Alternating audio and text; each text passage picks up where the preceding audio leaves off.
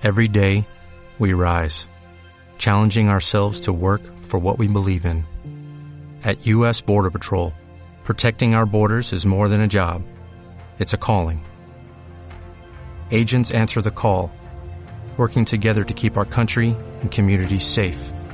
If you are ready for a new mission, join U.S. Border Patrol and go beyond. Learn more at cbp.gov/careers.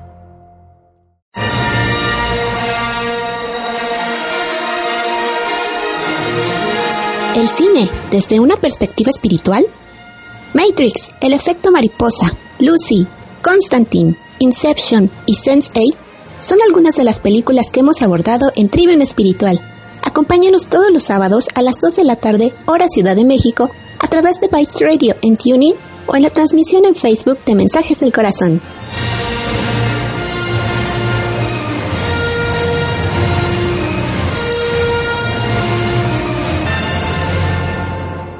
Ya estamos aquí en Trivium Espiritual por medio de Bytes Radio en TuneIn y también por medio de las páginas de Facebook de Mensajes del Corazón y de Bytes Radio.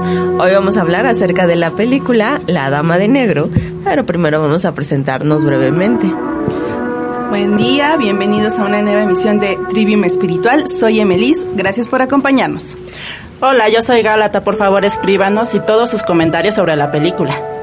Hola, yo soy Sandriada, Sandriana. Bienvenidos a una nueva emisión de Tribune Espiritual. Esperamos su participación porque han estado un poquito calladitos últimamente.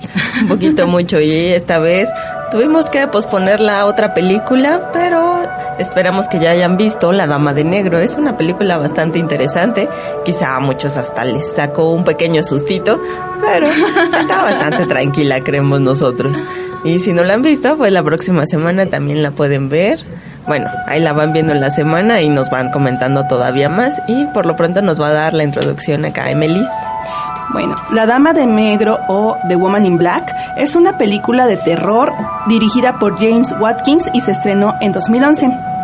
Para aquellos que fue, son o fueron fans de Harry Potter, pues tenemos a Daniel Radcliffe como el protagonista de esta película, que eh, hace el papel de Arthur Kipps, que es un abogado viudo que tiene un pequeño hijo de tres años y que para no perder su trabajo en el bufete de abogados que está en Londres, tiene que dejar a su hijo al cuidado de una niñera y viajar a un remoto pueblo para poder eh, resolver los problemas, eh, toda la situación jurídica que dejó una persona, un cliente suyo, que acaba de recientemente fallecer.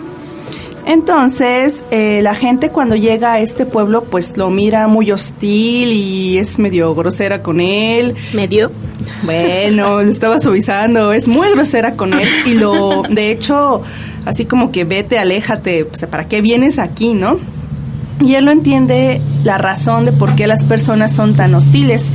Entonces, eh, hay un colega suyo que se llama Daly, eh, lo lleva hasta el pueblo y le empieza a comentar un poco acerca de la situación particular que se vive en este lugar. Entonces ya lo, lo lleva a la casa donde tiene que empezar a buscar papeles, cerrar trámites y todo esto que está más allá de la salina, en el punto más remoto del pueblo donde está totalmente aislado y que siempre hay neblina y baja la marea a cierta hora y sube a cierta hora. Le habían dicho que por favor no se quede solo, para eso su amigo le, le da un, un amigo perruno para que lo acompañe. Amiga. Amiga perruna para que lo acompañe en estas horas y que en ningún momento se quede solo. y eso es muy tajante con él, así de, no te quedes solo, o sea, quédate con ella. hazle caso a ella y si ella ladra, tú corre casi casi, ¿no? Entonces, conforme se va quedando en esta casa, en esta casa empiezan a suceder cosas particularmente extrañas. Entonces él se afana en, tratar de entender qué es lo que está sucediendo porque desde que se aparece en sombras se escucha objetos que se empiezan a mover, sillitas que empiezan a rechinar, juguetes que empiezan a, a moverse, este pasitos por un corredor y de repente la sombra de una mujer que se ve demasiado tétrica eh, a través de una ventana en las tumbas del jardín, pues ya lo empiezan a hacer así como que, a ah, caray, ¿qué está pasando, no? Pero sí aguantó bastante rato ahí solito y estuvo Ah. ahí moviendo las cosas, ¿no? Sí, o sea, sí aguantó, pero hasta que ya empezó a desentrañar el misterio de esta mujer y quién es y por qué eh, todas las personas, siempre que la llegan a ver, para ellas es un auguro de que alguien va a morir, especialmente un niño. Entonces él tiene que empezar a moverse si quiere que la vida de su pequeño y de muchos otros niños no esté en peligro, incluida la suya. Casi nada. Nada Pero más. por eso le tenían tan, bueno, por eso el pueblo no quería que él estuviera ahí en la casa porque iba a mover las aguas y comenzara que la dama de negro empezara a atacar de nuevo. Porque cada vez que alguien la veía, pues tenían ellos la fuerte creencia de que un niño iba a fallecer y así sucedía. Entonces hasta le decían a Arthur, no te, no te sientas culpable y él, ¿y yo por qué? No, si yo no hice nada. Pero nadie le decía nada. Exactamente, y él mismo dijo, ¿no? Pues si me hubieran avisado que tenían al menos esa sospecha, no me hubiera acercado. Pero no, ahí estaba. y todo se pudo haber eh, prevenido, pero a partir del miedo y demás, pues no se puede hacer gran cosa, definitivamente. El miedo engendra miedo, entonces. ¿Y ¿Habría, ¿Habría miedo en la población? No, bueno, es que Terror. estábamos a más allá de, de miedo, pánico, terror, estábamos a un nivel más arriba. Y ahí también vemos dónde está la tensión, está su realidad, ¿no? Si le estaban dando tanto poder a esa visión de la dama de negro, pues eso era lo que iba a pasar y eso pasó, se estaban ahí pues todos enfocados a que algo iba a pasar, que se iba a mover y sí, siempre sucedía que un niño se suicidaba por la, mm, la guía, por estarse llevando a, bueno, Y por la influencia, ¿no? de ella. Eso. Y aparte que no era algo de reciente, ¿no? Ya había varias generaciones que estaban viviendo esta situación y muchísimas familias que lo estaban repitiendo el patrón, porque había familias que tal vez se había llevado a uno, pero luego se llevó a otro. Pero ahí había un trasfondo, ¿no? De por qué eran las acciones que tenía esta mujer, la dama de negro, porque todos decían al principio, es que, pues, ¿por qué se los lleva? ¿Qué mujer tan mala? Pero era una especie de... Y sí, o sea, sí, tenía parte de mala, pero era un rencor acumulado por situaciones que el mismo Arthur fue descubriendo conforme fue revisando todos los documentos y fue eh, de viva voz conociendo la historia de esta mujer, cómo le quitaron a su hijo, todo lo que le hicieron, y ahí es donde decimos, ahí la mujer se volvió vieja y empezó a ser un verdadero desastre porque tenía rencor por todas esas situaciones, sobre todo por el que le habían quitado a su hijo de una manera no muy bonita, porque también ella era madre soltera y era, esas cosas del que dirán, En aquella en época, época. En esa estábamos época. hablando en una época donde eh, una mujer a fuerzas tenía que tener un marido y si no lo tenía, pues ya era una mujer que estaba perdida y había sido dejada y le veces- argumentaban problemas mentales también. ¿no? Exacto, y a- a- a- de esa situación incluso las familias pues preferían negar su existencia. Ah, no, es que qué va a decir, o sea, has manchado la reputación, ¿no? Bueno, todas esas cosas que le hicieron fue la justificación de ella por la cual estaba tomando venganza contra todo el pueblo de que, ah, a mí no me eh, dejaron a mi hijo, pues ustedes tampoco van a tener a sus hijos y me voy a desquitar siempre. Siempre, no, Pero bueno, aquí como nos pasa en el mundo, ¿no? Tiene que ver con un dolor o con un miedo muy profundo. Ira. Y eh, ira. Y ahora dices, bueno, ay, ¿por qué es tan mala? Y yo creo que eso nos da también explicación muchas veces cuando conocemos a personas. Hay un motivo. Y ella vivió el dolor de perder a un hijo y ella consideró que si se lo estaban quitando, eh, la otra persona se iba a encargar de que estuviera bien. De ahí surge ese gran rencor. A ver, oye, me lo quitan porque X no soy apta mentalmente. Perfecto. Y para que se muera y que ni siquiera sacas Sí, el para eso lo cuerpo. querían. Ni siquiera, Ajá, para eso lo querían. querían. Sobre todo, ella eh, gener- justifica todo esto porque es un engaño del ego. Justifica todo y dice, no, pues es que estoy en la razón porque la otra fue egoísta porque no quiso sacar el cuerpo de mi hijo, nada más pensó en sí misma. Y como se darán cuenta, es un juego del ego en el que justifica el que se genere más caos y se genere más miedo. Y ahí es lo que decimos, ¿no? El perdón no solamente es para la otra persona, sino para uno mismo. Ahí ella tenía la culpa de haber dejado que se llevaran al hijo, no haber podido hacer nada, entonces quedó también con ese daño y contra la hermana era como que fue tu culpa y no me voy a ir y por eso se ató a esa casa, a todas esas circunstancias y pues como decimos, se llevaba a los demás niños y los demás niños qué culpa tenían literalmente. Pues es que era, si yo no fui feliz, pues no voy a dejar que nadie sea feliz, ¿no?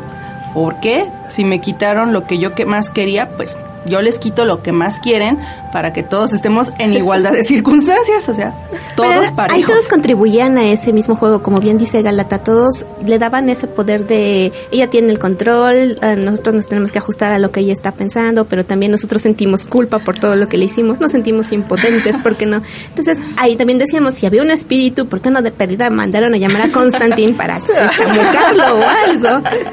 Sí, y aparte porque era rencor de generaciones, ¿no? Por toda, pues también la historia con el, el marido y la hermana y pues indirectamente pues todo el pueblo la juzgó de alguna manera, ¿no? Porque digo, aunque legalmente digan que el hijo era de la hermana, todos sabían por abajo pues que no era de la hermana porque la hermana no podía tener hijos y, era por de eso ellos aceptaban la culpa de por qué les estaba ella quitando los hijos no por sentían de cierta forma culpables de toda esa injusticia que había pasado y chin pues ya nos va a quitar otro hijo pues no podemos hacer nada.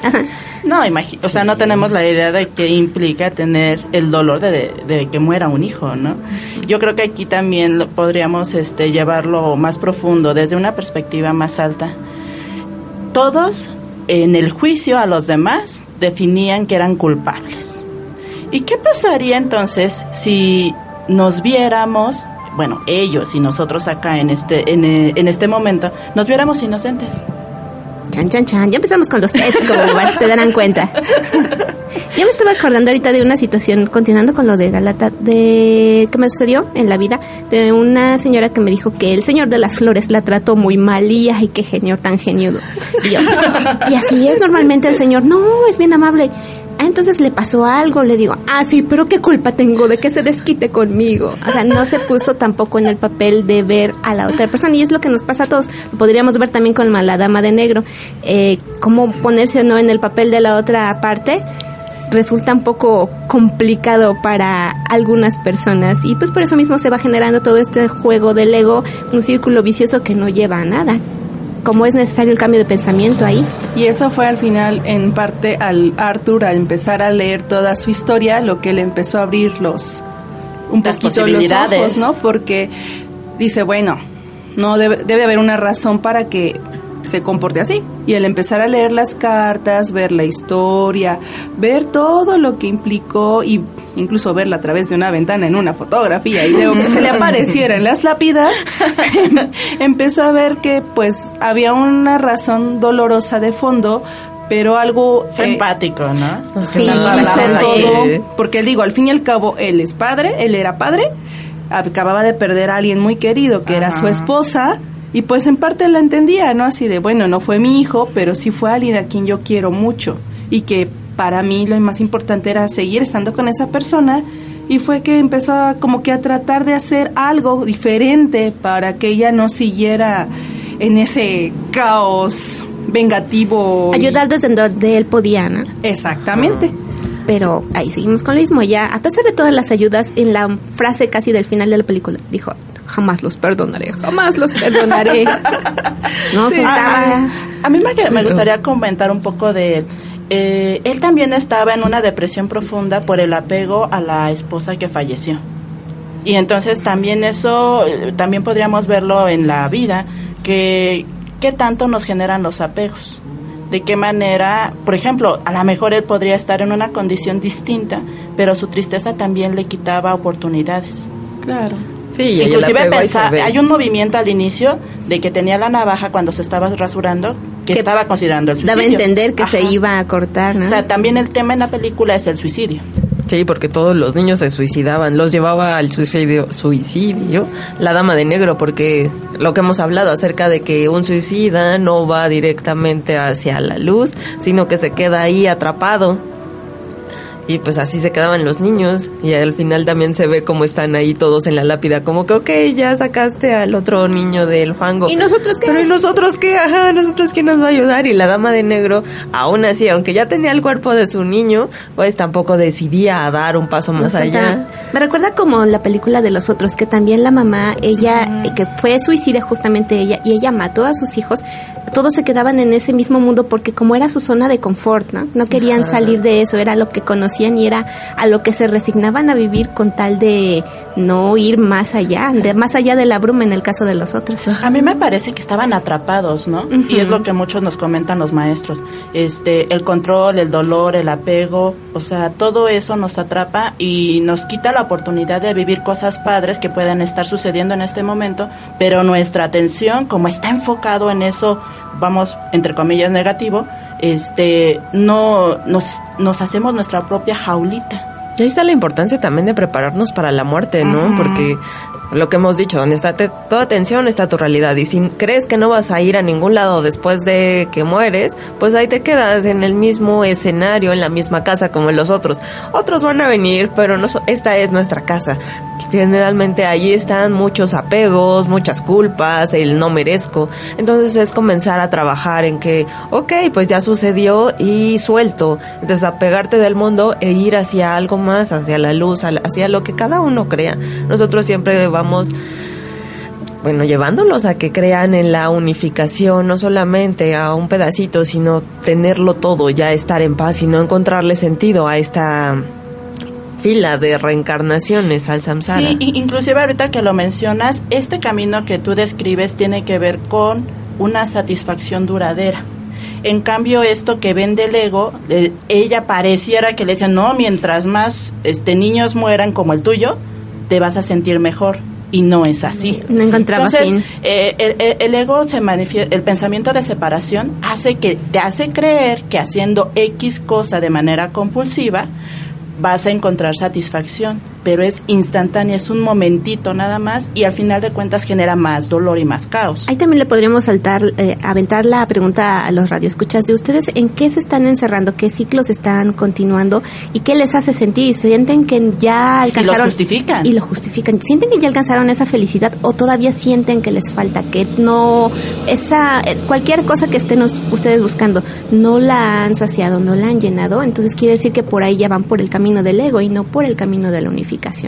Que luego siempre decimos, ¿no? Están las dos posiciones de tomar las decisiones desde el pensamiento, que manifiesta los dos caminos, como lo bueno, lo malo, y el sentimiento, que es hacia la unificación. Si realmente le pones un propósito alto o ayudar a otros, la, los resultados son más benévolos, llevan hacia una resolución y no solamente beneficia a uno, sino a más. Eh, eh, de ahí para poder tomar ese camino, eh, es muy importante este asunto de validar el daño o no. En diferentes corrientes nos hablan la importancia del perdón, inclusive al nivel de, ¿sabes qué? Esto es una ilusión y no pasa nada. Y regresando a la película, ahí si la dama de negro hubiera decidido perdonar, ¿qué otro Lo que tú ya no estaría de que soltara, siguiera la luz. y sobre todo los niños hubieran podido salir del limbo en el que estaban atorados, porque al haberse suicidado, pues se quedan en el mismo estado eternamente hasta que sean conscientes de lo que sucedió y puedan abrirse a pedir ayuda, pero pues eran como un pues sí, porque, o sea, los fantasmitas, pero vacíos y así de, ¿y ahora cómo salimos de aquí, no?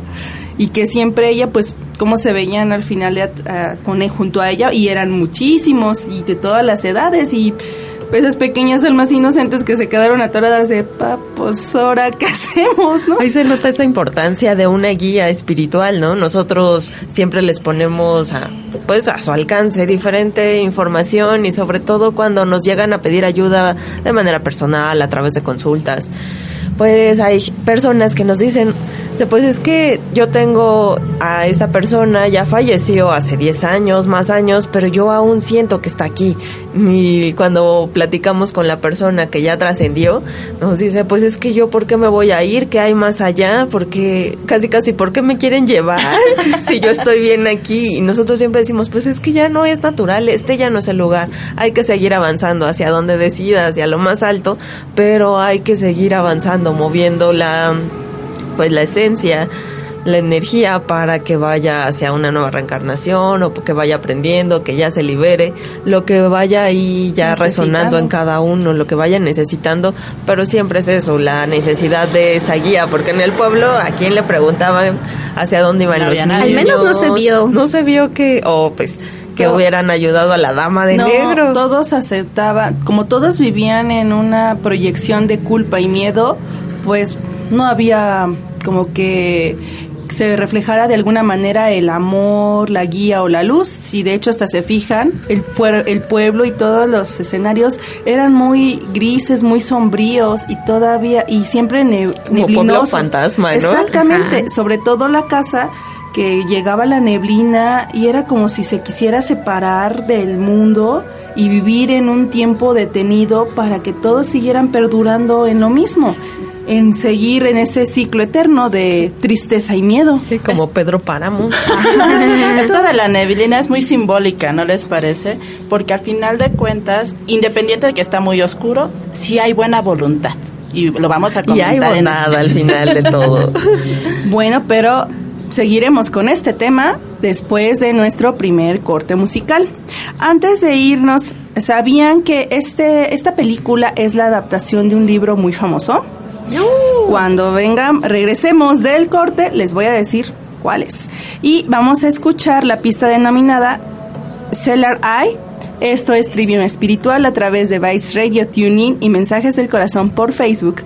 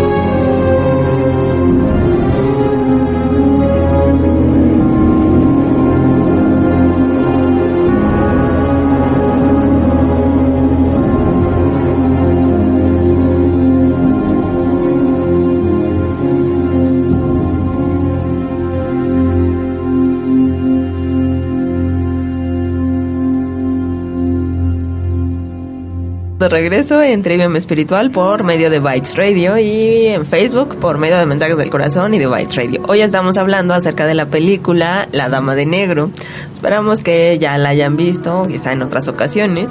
Y lo que hemos visto acerca de esta película es que pues el dolor, la ira, la culpa ata y en muchos casos también mata, porque pues ahí vemos cómo se llevó a, lo, a muchos niños, los llevó a suicidarse la dama de negro y tanto rencor tenía, tanta ira que decía es que jamás los voy a perdonar y qué pasaba con la dama de negro pues que quedaba atrapada, atada a ese dolor, a esa culpa y realmente no buscaba liberarse, continuar, ni dejar esa casa.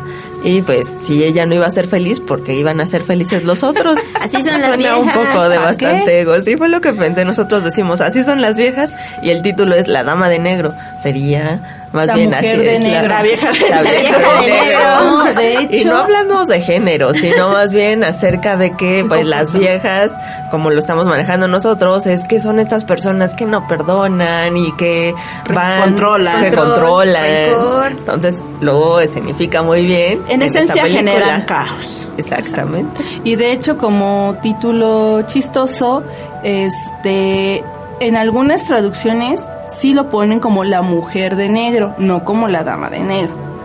En algunos países sí lo manejaron así. Y para nosotros. ¿qué sería ser una dama? Una mujer Dama. que habla desde el corazón, que su expresión viene desde ahí, está, está tranquila, Tiene conexión está con lo paz, divino. Se conecta Ahí con lo divino. fuerza. Exacto. Y aparte, eh, tiene en cuenta eh, el sentir del otro antes de expresar lo que vaya a decir. O sea, no entra en esas características. La dama de negro no. no. Excepto cuando hizo una excepción o ahí se vio ahí un atisbo de... Quizá nos ayudó. A ver, cuéntanos, esa es la Galata. polémica que Sí, porque- Lembu. Pero bueno, ah, como decíamos hace ratito, sobre la buena voluntad, o sea, por más gris que estaba la película, sí había buena voluntad. Por ejemplo, Arthur, él finalmente simpatiza con ella, empatiza más bien con el dolor, en el dolor de perder un hijo, porque ya vi- había vivido en la pérdida de su esposa, pero también de Sam, Sam, aquel que no tenía realmente una obligación de apoyarlo y hasta le ofrece su casa, hay buena voluntad y lo ayuda en todo ese proceso. Este, digo, está muy fuerte. Oye, ayúdame a sacar un muerto de ahí del pantano, está cañón. Pero ahí él estuvo apoyándolo totalmente. Fue quien le dijo, oye, te- a mi princesita, no recuerdo el nombre, decía, pues llévatela. Si te vas a quedar toda la noche en esa casa, quédate con la, con la perrita. Y, y, sí le, y sí le fue de mucha ayuda. Ahora, ya llegando a ese punto que no nos ponemos muchos de acuerdo, Por primera vez. pues, por primera vez cabe destacar. Eh, el- el- lo voy a plantear desde mi perspectiva, después lo harán ellas. Él estaba sufriendo sobre no estar con su esposa, tanto que pensó en el suicidio. Ahora, él hizo la labor de tener a, de acercar su hijo a la tumba de la dama de negro para que estuvieran juntos, porque dice, pues yo creo que quiere estar con él. Bueno, entonces, eh, definitivamente desde una perspectiva bastante turbia, imaginen una persona que decidió anclarse al mundo, que vive en el dolor, que vive en el sufrimiento, la forma bizarra, bueno, no es bizarra, la forma Sí. extraña, No, sí es de- de la forma extraña de regresarle el favor es que ellos murieran para que estuvieran con la esposa. Y al final, eh, a diferencia de diferentes escenas, en esa particular la dama de negro tiene otra expresión muy distinta. En las otras era como de... "Ah, Yo no le vi los espantar". ojos, la verdad. Era poker face. Bueno, ahí es ahí donde no estamos de acuerdo. Pero había cierto agrado en el caso de él de que por fin estaba con ella y estaba con su hijo y se van a la luz. La dama de negro se queda y ya, simplemente y seguramente y hay una segunda película nos contaba Emily. Sí. Entonces, eh, lamenta- esto lo saco yo porque muchas veces eh, las personas, desde su perspectiva limitada o dolorosa, ayudan, pero lo ayudan impregnado de eso inarmónico, ¿no? Pero finalmente, a su forma, pues ella ayudó. Pero bueno, ahorita escuchamos la otra. Yo planteo la otra postura, ¿cómo no? bueno, yo pienso que si la dama de negro si era un ente, pues que simplemente seguía en su mismo ciclo de culpa, rencor y todo así. Y al momento en que Arthur fue a salvar a su hijo y que desafortunadamente no lo pudo salvar y chum, se los lleva el tren, mueren.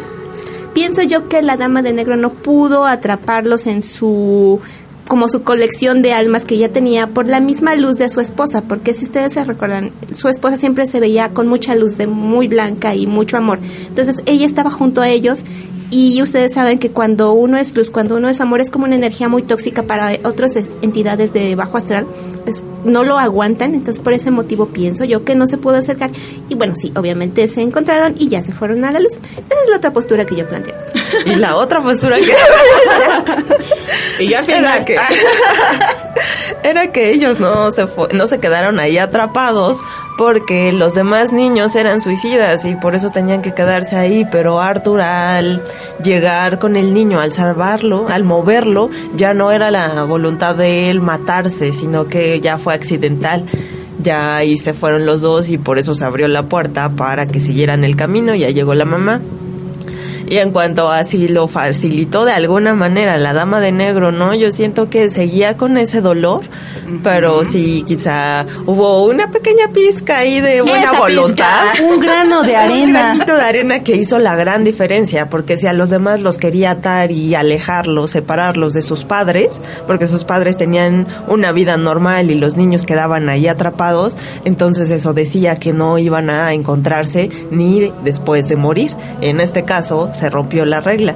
Y Arthur, pues también tuvo ahí mucho que ver, porque si él no se hubiera dado cuenta y hubiera ido por su niño, no se hubiera dado todo esto. Entonces ahí todo entró en contexto y se dio la gran puerta. Las líneas, dar otro elemento. Las líneas están abiertas. Por favor, Marque, tiene usted estas otras opciones, además de la que va a decir Galata. otro elemento que quiero dar es que yo he aprendido en esto que todos, o sea, lo que planteaba al inicio, la inocencia la eh, bondad. la bondad. Al ser nosotros eh, parte de Dios y nuestra esencia está, está unida, siempre va a haber una luz pequeña, esa pizca, que nos va a recordar lo verdadero. En este caso el amor, distinto a todo lo que hemos dicho, culpa, apego, que en esencia es miedo, y que en algún momento, independiente de, ay, es que son muy malos y demás, siempre va a aflorar, tal vez no con todas las personas, pero con alguien en especial, porque al final de cuentas sí le hizo un favor. Y eso, además, por, ¿por qué lo, lo, lo, expreso así? Porque a mí me ha tocado eh, situaciones en las que hay personas que, no, es que esa persona es X, todos los calificativos, pero conmigo se ha portado buena onda. O sea, siempre hay dentro de... Es una ilusión esto de, el, de estas personalidades que se la pasan dañando, sobre todo pensando en un curso de milagros, ¿no? Finalmente son solicitudes de amor. Solicita eh, eh, sí, piden ayuda. Peticiones. Peticiones de ayuda. Ajá, que dice que todo todo, daño, todo ataque, todo ataque, gracias. Desesperada de amor. Ahí es la invitación a ver el otro lado. Exactamente, porque eh, Arthur eso fue lo que hizo vio que dentro de todo este desgarriate que se armó, lo que, ella quería inicialmente era estar con su hijo, ¿no? Y él fue lo que, él al, entender esta posición, siendo también padre, pues movió todo, pidió ayuda a su amigo, que fue el único que le quiso ayudar, porque nadie más así de, estás loco lo que quieres hacer, ¿no? O sea, te quieres ir a meter a la salina, donde se quedan ahí los, los cadáveres y nunca los vas a, ni lo vas a recuperar, ¿para qué lo intentas, no? Y ahí si ella hubiera sabido que si se hubiera liberado, se hubiera quitado de culpas, de apegos, hubiera ido a la luz y ahí estaba su niño. Pues sí, pero como ella no veía más allá. Se aferró tanto al al juzgar a la hermana de, a ver, me quitaste a mi hijo, dijiste que ibas a, iba a ser tu hijo, se cae el carruaje. Y se quedó en ese loop una y otra vez y ya. Pensamiento continuo, obsesivo. o, sea, para eso querías a partir de enjuicio. Exactamente, por eso no pudo. A ver, ahí en la película, ¿quién les dijo eso? Nadie les guió, Era nadie les dijo. Nadie se sabe esas reglas. Mándenle un memo. Esas reglas del ego, ¿no? Pues si eres suicida, ahí te quedas. Tienes, no es como una salida fácil. Si decides soltar el mundo y dejar el apego y dejar culpas, la ira, pa ahora sí que tienes acceso a la luz y así lo decides. Son como esos pequeños tips que les decimos nosotros, así que si tienen a alguien conocido que necesita de esa guía, nosotros nos ponemos que lo al muy gandalla, muy malo, seguramente es una gran petición de ayuda porque cuando hay una persona también cuando está muy en el enojo, hay mucha tristeza atrás mucho miedo atrás. Y hasta ellos mismos se sorprenden. Cuando tú te encuentras a una persona así que está demasiado enojada, a mí me ha tocado que a veces cuando siento mucho el ataque, les cambio la jugada, les digo, oiga, que le pasó algo y esto y lo otro. Ellos se sorprenden también y toda esa vibra que traen les cambia automáticamente. sienten, ya se sienten escuchados, se sienten comprendidos, ya cambia, hay una posibilidad de ayuda, dan esa apertura a que sean, también ellos se les pueda pues ayudar, valga la redundancia, y ya no seguir ese ciclo de dolor, de, de, rencor, de daño y todo esto, que normalmente las personas no hacen. Si él me agredió, yo lo agredo. Si ella es culpable, pues todos vamos a aventarle la piedra, como en la, chan la chancla de, Brian. de Brian. La vida de Brian. La vida de Brian. Entonces, es cambiar ese, es hacer ese cambio de pensamiento, no irnos por las inercias, porque aún así las inercias nos llevan a, si aún así estamos en un camino espiritual y decimos que no vamos a hacer, que ya soltamos los apegos, que ya somos super wow en la espiritualidad, pero ahí van las inercias siempre, siempre, por eso ahí estar el atento y constante, nos dicen, no el primer paso es el más difícil, sino mantenerte, mantenerte atento, la importancia del atento y del enfoque.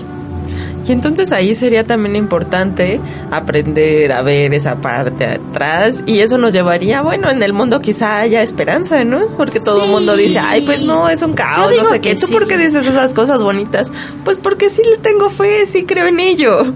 Entonces, si somos más personas que tenemos fe en que hay bondad, que siempre hay algo bueno detrás de todo, aunque sea una pizca chiquita, pues es porque nosotros siempre decimos, solo el amor es real, entonces hay que quitar todo lo demás para empezar a enfocar hacia donde sí. Y los animalitos nos dan muestra de eso, ¿no? Sí. Siempre, constantemente, cómo ellos tienen tanto amor, tanta bondad, o sea, es todo, incluso también una muestra de enfoque, porque ellos se enfocan en el aquí y en el ahora y están en el presente. Y nosotros cómo estamos con el pensamiento de que ya se me va a vencer el recibo de la luz, que ya me hizo esto aquel, que ya no llego a mi cita, o sea, estamos en mil cosas menos en donde tenemos que enfocarnos pero los animalitos nos dan muchísimas lecciones. Algunas personas piensan que no eh, vale la pena hacerles caso, pero cuando les piden un mensaje ellos a tu mascota que está contigo o a tu mascota que está trascendida, te sorprendes de todo lo que te contestan. Yo siempre he creído que ellos son grandes maestros, o sea, porque son maestros de la inocencia.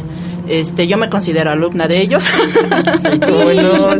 y yo creo que inclusive aquí podríamos enlazarlo con el siguiente tema, saber ayudar y dentro del saber ayudar tiene que ver con ver al otro resuelto, bien, sano e inocente. Así como y eso es la fórmula que finalmente nuestros maestros mascotas nos expresan porque ellos nos aman y ya. O sea, no nos culpan de nada, no nos juzgan de nada, ¿no? Y es ahí donde hay una gran puerta para que nosotros podamos conectar corazón con corazón y entonces ya eso, como dice Mayo, que dicen, ay, palabras bonitas, no, se vuelve una realidad. Y su sola presencia también equilibra, como en la película cuando le ayudó la perrita a Arthur a mantenerse alerta, pero también la estabilidad emocional que le daban las gemelas a la mamá, a que la había esposa. A sus hijos. Ajá. Las perritas a gemelas. las perritas gemelas. Nosotros quedamos las gemelas, que no nada más era un hijo y ya salen dos perritas tan bonitas. Sí, porque al fin y al cabo eh, enfocaron toda esa tristeza que sentían por haber perdido a, a, su hijo en transmitirles ese amor a ese par de pequeños seres y que ellos al estar ahí pues los ayudaron también a equilibrarse y no tomar como en las otras familias del pueblo tan de una manera tan dramática la pérdida del hijo porque si recordamos de todas las familias que perdieron hijos creo que era la menos dramática de la posición que habían tomado no unos seguían en el duelo y la culpabilidad eterna de que es que sí pude haber la negación. hecho. Y aparte ahí influía mucho su don que no, supongo que ahí nadie cierto. lo veía como don en el pueblo, al menos Estaba no en esa época. Todavía en esta época se sienten raros.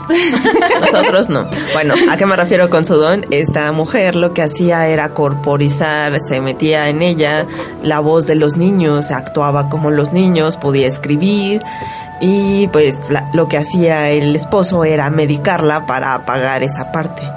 Y hasta el final le ayuda a Arthur a entender que el siguiente iba a ser su niño, por eso él hizo todo lo que hizo. Bueno, pues hizo, bueno, fue por el cuerpo del niño, lo rescató y Buscando después le dio, ajá, le dio, bueno, lo fue a enterrar. junto a su mamá su para mamá. esperando que con eso ella ya dej- aplacara la ira que tenía, pero pues Pero no. Ella siguió en el de- en el desgarriate de me lo quitaron, pues se fregan, yo ahorita me voy a desquitar con sus niños. Pero eso sí le hablando un poco, ¿no? también el don de la, la, chispa, la chispa. La chispa. ajá, También esa- ahí el donde ese ella acto. hubiera sido ah, canalizado de una forma positiva si hubieran sabido cómo utilizarlo. Y regresamos a la parte de la importancia de la guía. Quien les hubiera dicho, mira, ah, sí, vamos a hablar con ellos, o podemos hacer un intermediario con la Podemos dama de ayudarles negro, a liberarlos. Pero no, algo que no conoces, lo ocultas, lo aplacas, no existe y hay que mantenerla drogada. Y así la tenían. Y sí, sobre todo porque, sobre todo, miedo al que dirán, es que qué van a pensar los otros de que O ella miedo al daño. ¿Cuántos, ¿Cuántos le tienen miedo a los fantasmas? Claro, porque no era, ¿cómo les iban a explicar a los otros de que ella pues estaba conectando con los niños y de alguna manera tenía mensajes, ¿no? Entonces al final, si lo vemos de, las, de la perspectiva de esas personas, es tú cooperaste para matar a nuestros hijos, ¿no? Igual Tu presencia. o sea, Ay, lo que hace la ignorancia, ¿no? Pero Claro, sea lo que sea, el pueblo estaba en solidaridad. Tenían una idea de que La dama negra iban iba- juntos, iban iban juntos. juntos, sí. Los objetivos no eran muy buenos. Aquí el problema es que estaban alimentando con su atención y con su miedo a la dama de negro. Y se supone que era su su, miedo. oponente. Y bueno, ahorita regresamos a seguir platicando acerca de la importancia de la unificación, pero en un propósito alto y no en un... De miedo. Ah, exacto, no en el miedo. Pues ahora vamos a escuchar nuestro segundo corte musical, que escucharemos la pista denominada Journey North. Y antes de que nos vayamos, ¿sabían que aparecen tres estatuillas de monitos en la película y tienen un significado? Yo me acuerdo, Ah. me acuerdo de un juguete, pero no de las estatuillas. Bueno, la respuesta cuando regresemos. Están escuchando Trivium Espiritual a través de Bytes Radio, TuneIn y Mensajes del Corazón por Facebook.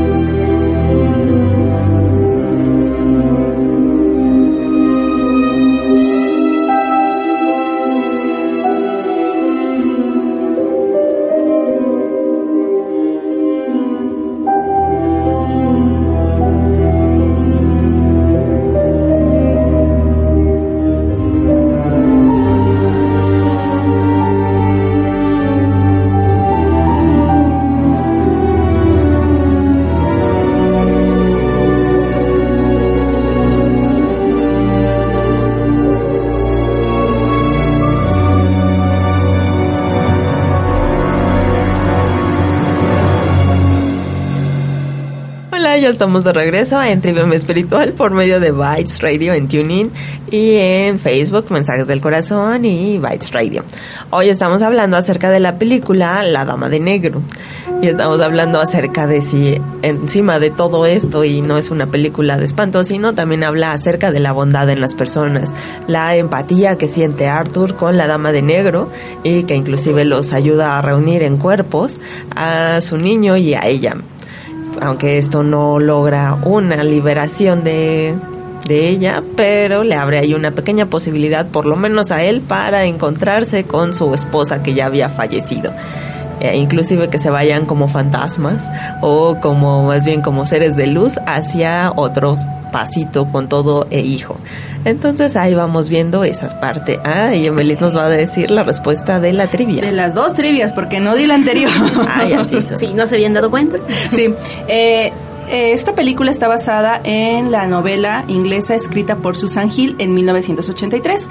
Esta, peli esta novela ha sido ha tenido representación teatral y es la más conocida alrededor del mundo. Incluso aquí en México sigue haciéndose esa representación teatral desde hace por lo menos 20 años. 20 años. Y con respecto a las estatuillas de monitos, más o menos después de 20 minutos que comienza la película, vemos a Arthur que abre unas ventanas y la luz revela tres estatuillas de monitos.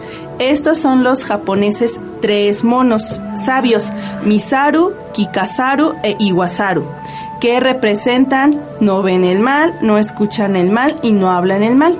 Aunque el, el, nombre y el origen de estos monitos todavía está en disputa, en general se cree que son parte de una regla japonesa de oro para evitar la propagación del mal. Mm, es donde pones tu atención, está tu realidad. Exactamente. Pues está muy interesante, muchas gracias. Y entonces, ¿de qué también estábamos hablando hace rato? De la bondad. Ah, que existe la bondad sí en el mundo, de que sí tiene esperanza este mundo si así lo Sí. nos proponemos y vemos hacia allá. A pesar de todo el, lo- el matazón que hizo la dama de negro y de los pobladores y del ambiente sombrío que se vivía en el pueblo, hay bondad en la película, ¿cómo ven? Sí. Acá dicen que no era tanto película de su de terror porque no asustaba. el, operador. A ver, también hay que preguntarle qué es lo que sí percibió él acerca de si la dama de negro ayudó a Arthur a que se Reuniera a que con- se reunieran o simplemente fue algo ahí casualidad. ¿Qué pasó ahí? ¿Cómo lo viste tú? piensas? Cuéntanos. ¿Y usted qué opina? Será la voz del público esta vez. Pues, ¿qué opino de esa parte? Co- como parte destino, Mm. Porque pues él llegó a la casa y ahí estaba ya el espíritu, llegó con el niño también. El niño llegó después, pero sí Bueno, se la reunió niña. ¿no? con él. ¿La niña qué era? ¿Tenía ni- niña o niño? ¿Qué tenía? Niño. Niño. Niño, ¿no? Y llegó con él a la casa, entonces yo siento que ahí como que se unió uno con otro, ¿no? Ahora, ven otra, Otra posibilidad. Excelente. Muy Entonces, bien, muchas Es como la de la de Mom, ¿no la han visto la película de mamá? Ah, Es no, esa podría ser una buena Ah, vean, opción. o sea, próximamente haremos una reseña de la película Mamá. Ay, ya la propuso. Ya, ya comprometí aquí. Ok, y lo comprometemos a participar, ¿eh? dentro de Nada más 15 así. días. Ah, bueno, y así ustedes bien, también pueden proponer películas. Sí, Ajá, coméntenos exacto. qué películas, muchas gracias. ¿Qué De otras nada. películas quieren que tratemos? Sí, y podemos recordar qué otro acto de bondad vieron en el pueblo aparte del del amigo de Arthur con Arthur de apoyarlo en su misión un poco caótica, pero dijo, yo te apoyo, no importa, yo te ayudo. Si esto ayuda para que esto se termine, va, yo te ayudo. Y no ayudo. Y incluso Arthur, con la empatía con ella y con la historia, ¿qué otro momento empático vieron dentro de la película? Yo creo que su esposa de Sam, Elizabeth, también este mostró de, oye, pues invítalo a la casa, que cene con nosotros. Bueno, a él otro le daba pena por lo de las niñas, que eran unas lindas perritas, pero también el ofrecer su casa yo creo que es un gran este muestra de, de gentileza, de, de afecto, inclusive me atrevería a decir. Y de los perritos. Siempre los apoyaron, ¿cómo no? cositas. Cuéntanos. Sí, porque incluso este Arthur cuando si recuerdan hay una escena donde la niña de la panadería que se queda encerrada en el sótano, que los papás le dicen, "No, pues ya, o sea, ya ya valió." Que fue creo que la segunda niña que se murió ahí. Dijo, no, ya valió, ya se la llevó el de negro, no hay nada que hacer, ¿no? Y el papá... el incendio. Exactamente, que el papá ya estaba así de la mamá así de, pues ya, ya sabes que ya la perdimos, o sea, tú cálmate, no, no pasa nada. Y Arthur así de, no, pero es que podemos hacer algo, o sea, se puede e- evitar. Evitar. Y que entra a intentar rescatarla, pero pues la ve a la niña que, bueno, sí es la niña, pero ya no es la niña, ¿no? Porque ya no, o sea, Estaba como poseída. estaba como poseída, o sea, no era ella y la dama estaba a un lado, ¿no? Y él intentando hacer por todos los medios rescatarla y salvarla y evitar el destino que estaba a punto de suceder, que claro, no lo logró, ¿verdad? Pero él lo intentó. Creo que eso también fue un, un acto de bondad, ¿no? Porque pese a todo lo que los demás decían, él tuvo ese movimiento de querer hacer algo. Él de por sí era Sí, como muy así, eh, de querer ayudar a las personas, incluso a la dama de negro con todo lo que hizo de rescatar el cuerpo de su hijo. Él, él, él era muy de servicio, ayudar a las otras Ajá. personas. Sí, y eso como que desencajaba con los demás, porque los demás eran, ay, no, no, no nos van a hacer, no nos podemos mover". miedo. Y, so- y sobre todo para una, si vemos su perfil que era abogado, un abogado normalmente no ayuda, siempre está buscando lo Por que eso le le iba a correr su jefe, porque no le estaba contribuyendo. No colaboraba a la causa. Está bien que ayudes, pero también hay que cobrar. hay que sacar ganancias. Exacto, y eso es parte, una, mo- una muestra muy marcada de la naturaleza de Arthur, que tal vez incluso esa naturaleza lo pudo haber metido en problemas, porque aquí recordamos es, si no te piden ayuda, Bueno, pero ahí el ayuda la daba también por la situación. Él sabía Ajá. que el siguiente podía ser su hijo, ya se lo había dicho la señora, no me acuerdo cómo La se llama, la que estaba con las perritas. Elizabeth. Elizabeth a través de la escritura automática en una lápida le puso el nombre de su niño, entonces dijo, no, ya vienen para acá y qué voy a hacer y se le ocurrió eso de ayudar a su, bueno, a sacar el cuerpo del niño para ponerlos juntos e igual y así, pues lograba Se ahí, solucionaba. se solucionaba Como que todo. siempre él vivía también en unas situaciones de al límite. Su jefe le puso un ultimátum de o solucionas lo de la casa o ya no regreses. La dama de negro, o mm, solucionas lo de mi hijo o tu, si- tu hijo es el siguiente. Con esto que han dicho, este, me gustaría señalar, el miedo no colabora en la solución. La empatía, el amor es lo que podría colaborar en ella. Y que nos digan qué situaciones ustedes han conectado con la empatía y con el amor y que re- han visto una solución verdadera.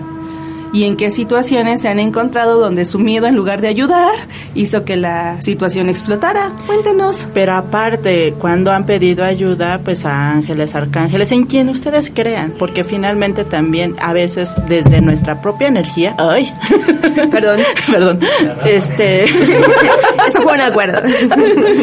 a veces este no tenemos a muchas veces todos los recursos, pero sí hay todas las ayudas y que muchas veces aquí en Lendu se los comentamos. La importancia de la guía, no siempre pide ayuda, no vayas cargando todo tú solito. Nadie se salva solo. Nadie se salva solo. Aunque tu ego te haga creer que sí es cierto, la verdad la solución de la- todo. La, verdad es que no. Si se- realmente esa fuera la solución, pues todos ya nos hubiéramos solucionado y nos hubiéramos ido a la luz. Y esto estaría en armonía todo. el y ya no, no. se- este mundo no existiría.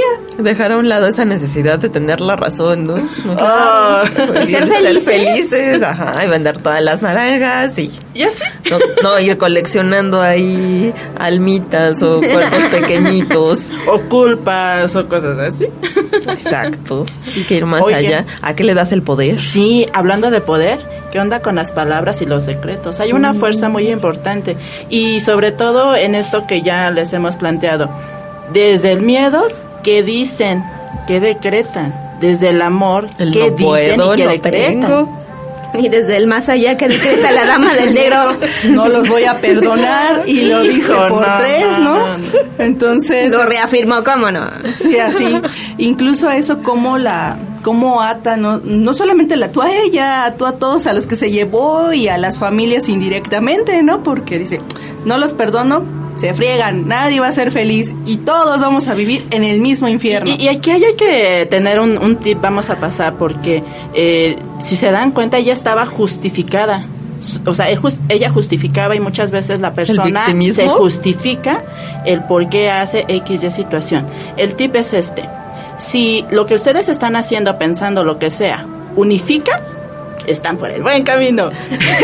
si todo lo que dicen, hacen, bla, bla, bla, separa, oh, oh, por más que el ego les se quiera engañar de, no, si está bien, eso es justo, bla, bla, bla, no es por ahí el camino, porque no van a encontrar la paz que en esencia es la señal de que estás en la unificación. Pero también de víctima, la dama de negro as- pasó a ser victimario. Exacto, ese es el juego del ego. Eh, y ahí también encontrábamos a los salvadores, a los que no les piden ayuda, pero ahí están ayudando, ¿cómo no? Y ahí la dama de negro habrá pensado que ella necesitaba ayuda o que más bien quería meterle miedo a los demás y los demás eran los que Yo creo que se necesitaban la alimentaba ayuda. ¿no? de... Ajá. Es que como la proyección tan grande del miedo, de la culpa que cada uno, porque en su idea de las cosas cada uno cooperó con eh, ponerla a ella en esa situación, ¿no? Desde su juicio, desde su miedo, desde todo, e incluso de que cuando ya había trascendido el niño no ayudar a, reco- a recuperar el cuerpo en ese momento, pues cada uno cooperó con esa culpabilidad y la alimentó. Ahí también valdría, hubiera valido la pena hacerle un- las preguntas a los pobladores. ¿Usted no ya se cansó del juego? ¿Le sigue viendo sentido a toda esta dicho, pero esto es muy serio. Era mi hijo. Y pues sí. Pero sí pasa, ¿no? De, oiga. ¿no se ha cansado de sentir miedo?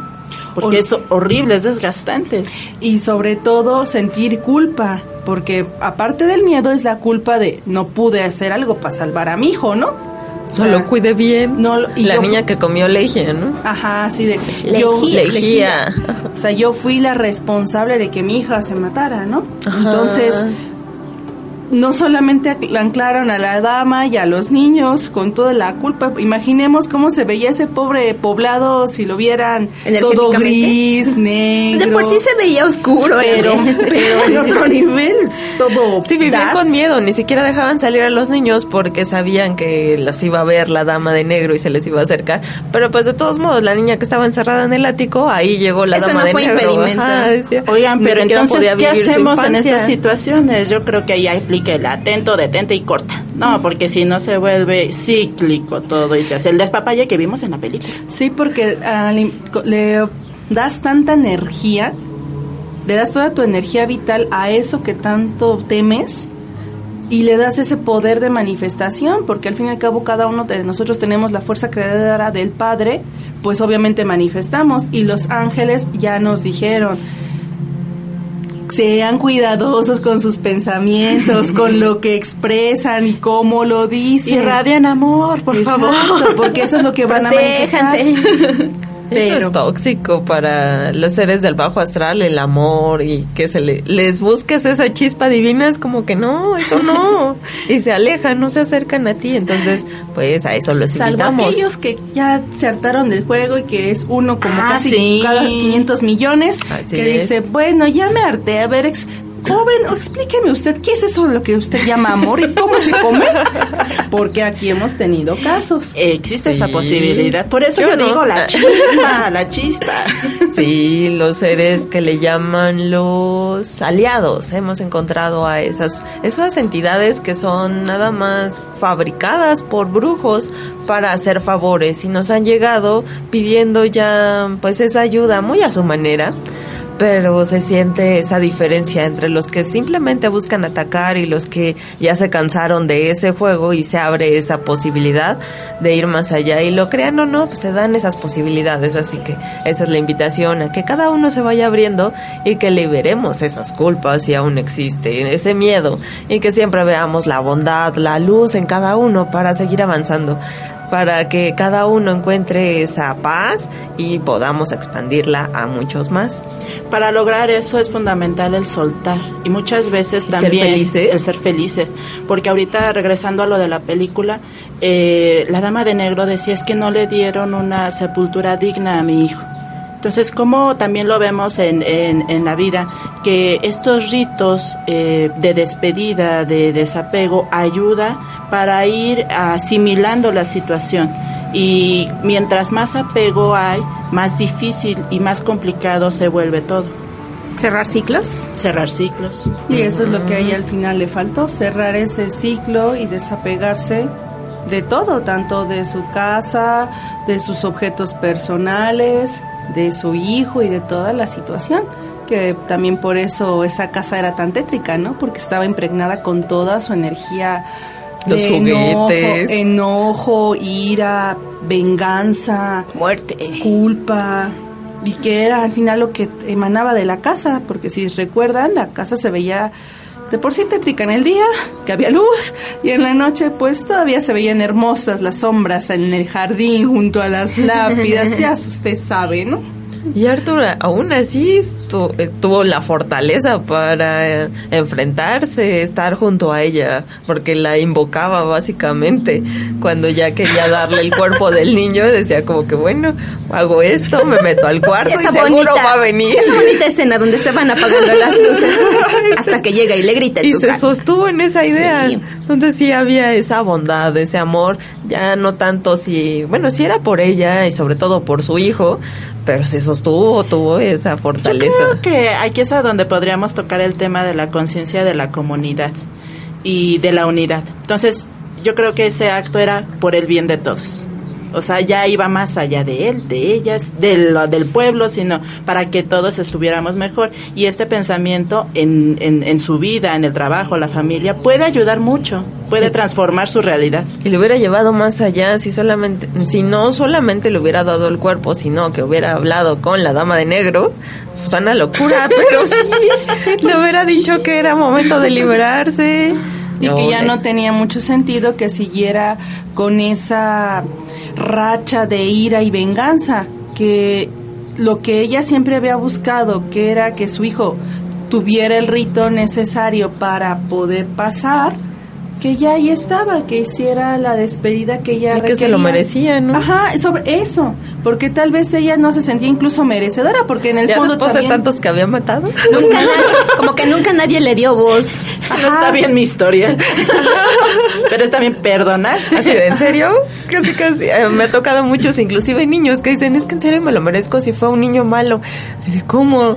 Eh, mamás que les dicen, es que los niños malos no van al cielo. No se los digan jamás. Por favor, no. No, porque les queda esa idea tan marcada así de no merezco ser amado, no merezco ser feliz, no, mere- no merezco el amor. Entonces, cuando se lo dices muy pequeño, ahí se queda la idea y es con lo que crecen. Cámbienlo todos, todos por el simple hecho de ser hijos del Padre, somos merecedores de amor. Regresamos a la parte de los con decretos, la importancia de lo que dice. Sí, Claro. hay que cuidar, como los monitos que era, que no valida. No, no, No escucho, no, no- digo y no veo, también. No veo. Solamente hay que enfocarlo en el amor. Ya nos vamos ahora sí. Hoy tratamos esta película de La Dama de Negro y ya empezamos a cerrar. Y ya nos vamos ahora sí. Muchas gracias por acompañarnos. Espero que hayan disfrutado mucho este programa que hacemos con el propósito de ayudarles a ustedes a ver otra pres- perspectiva un poco más abierta de las cosas que como suceden y que esto les ayude a dar ese pasito en su camino. Yo soy Galata y yo lo que les quiero compartir es que el miedo es el alimento del caos y el amor es el antídoto. Es ahí donde encontramos la solución. Y pues nos escuchamos en el otro sábado. Yo soy Sandriana y los invito a que revisen nuestra página en internet, lendu.info, donde encontrarán muchísima información de todas las colaboraciones de todos los Lemdus del mundo unidos. Sí, nos vemos para el 16 de febrero, el próximo fin del 9. No nos vamos a ver aquí en Trivium Espiritual. Tenemos la certificación de Reiki de sanación ¡Anímense! de unificación. Sí, anímense a tomarlo. Va a ser presencial aquí en la Ciudad de México. Así de que vamos ahí moviendo cada uno, abriendo corazones y los invitamos a que vean la bondad en cada uno. El amor sobre todo. Y Ay, yo soy Mayuritzin, enamorada de Teresa de Luz, perdón. Y ya nos vamos ahora sí, ya, la da- ya le doy los micrófonos a el Emelis. bueno, la última pista que vamos a escuchar es Crossing the Causeway, que su libre albedrío favorezca nuestro reencuentro en 15 días. Esto fue Trivium Espiritual a través de Bytes Radio por TuneIn y Mensajes de Corazón en Facebook. Hasta pronto.